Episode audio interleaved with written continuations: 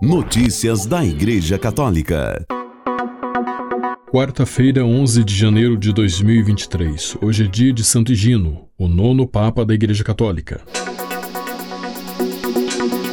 Papa Francisco recebeu na segunda-feira o arcebispo George Gansway, secretário pessoal de Bento XVI durante anos, arcebispo titular de Urbisaglia, prefeito da Casa Pontifícia, informou uma nota da sala de imprensa da Santa Sé publicada na segunda-feira, 9 de janeiro. Como costuma acontecer com esse tipo de audiência, a Santa Sé não deu detalhes sobre o encontro com o arcebispo alemão. Gansway, cujo futuro ainda é incerto, anunciou a publicação das memórias do tempo em que trabalhou como secretário particular do Papa Bento XVI no Nada Mais do que a Verdade Minha Vida com Bento XVI. Segundo nota da editora italiana PM, o livro vai mostrar por fim a verdadeira face de um dos maiores protagonistas das últimas décadas, que muitas vezes foi injustamente difamado pelas críticas. Notícias da Igreja Católica.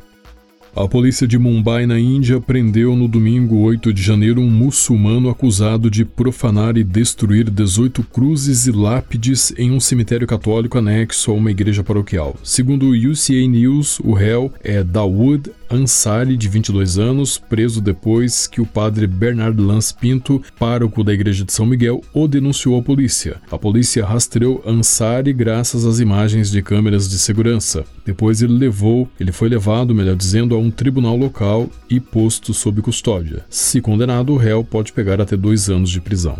Notícias da Igreja Católica.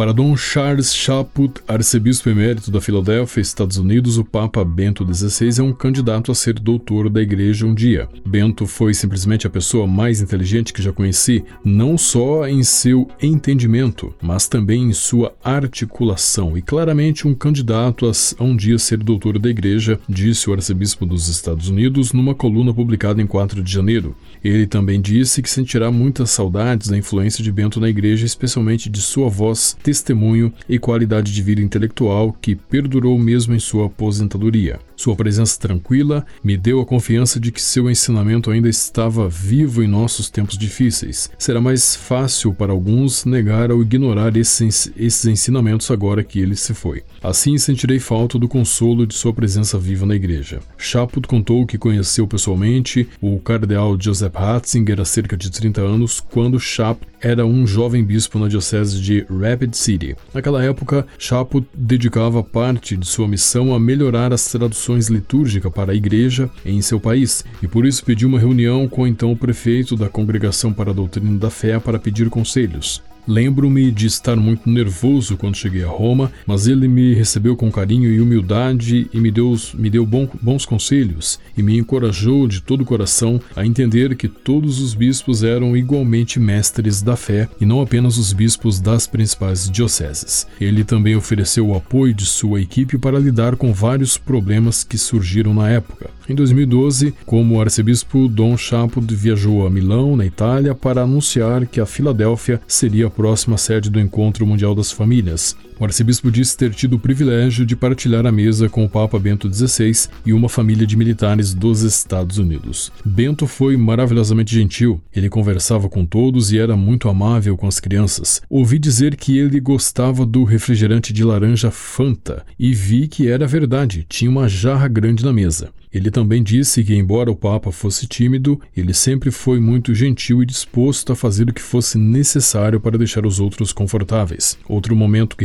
recorda com alegria foi a visita Erlímina que fez como arcebispo, junto com seus quatro bispos auxiliares, durante o pontificado de Bento XVI. O Papa Bento XVI escutou atentamente a nós cinco. Ele não disse nada nem fez anotações, disse Chaput. Depois de detalhar a parte final do relatório, Dom Chaput observou que o Papa respondeu com um brilhante resumo de cada uma das cinco partes, com seus próprios comentários e sugestões, tudo de memória. Cada elemento de sua resposta foi astuto e pastoralmente preciso. Foi uma experiência incrível, disse Charles Chaput, arcebispo emérito da Filadélfia, nos Estados Unidos. Notícias da Igreja Católica.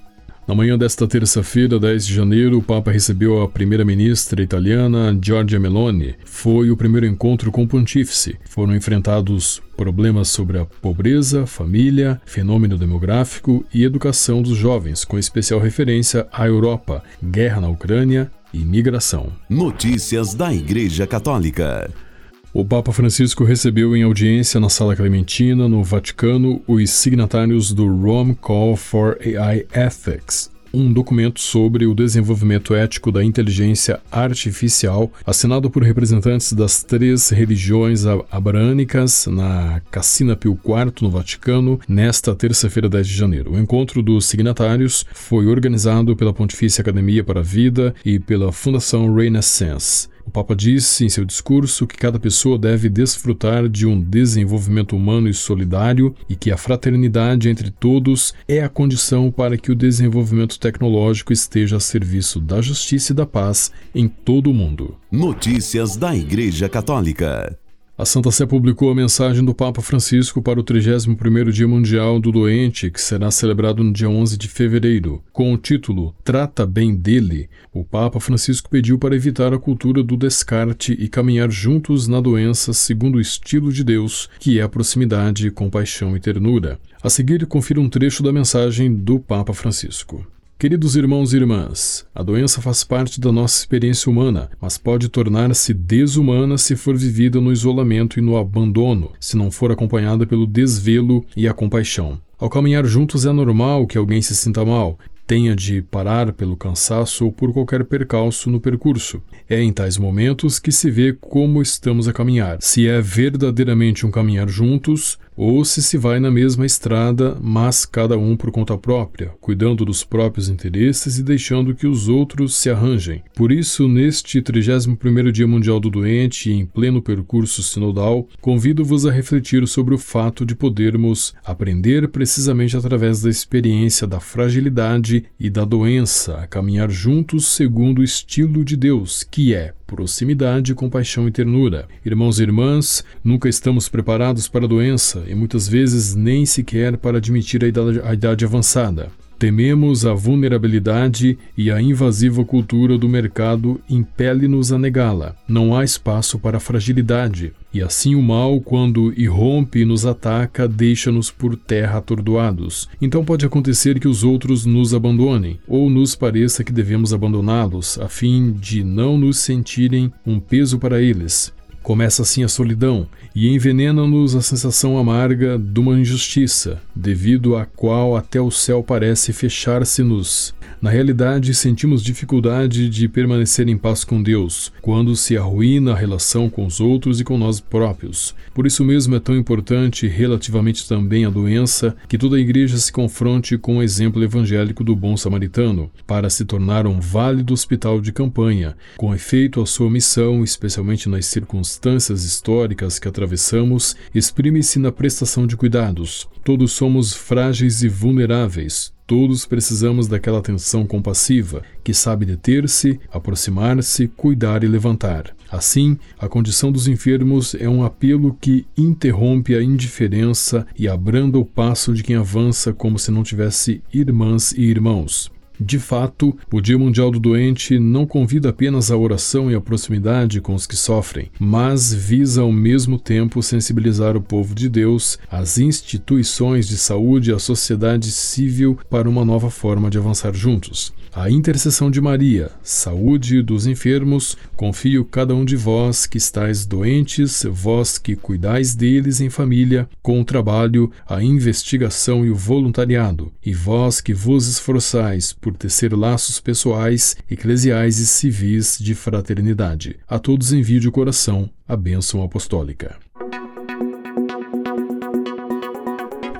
Com a colaboração das agências ACI e Vatican Media, você ouviu o Boletim de Notícias Católicas que volta amanhã. Notícias da Igreja Católica.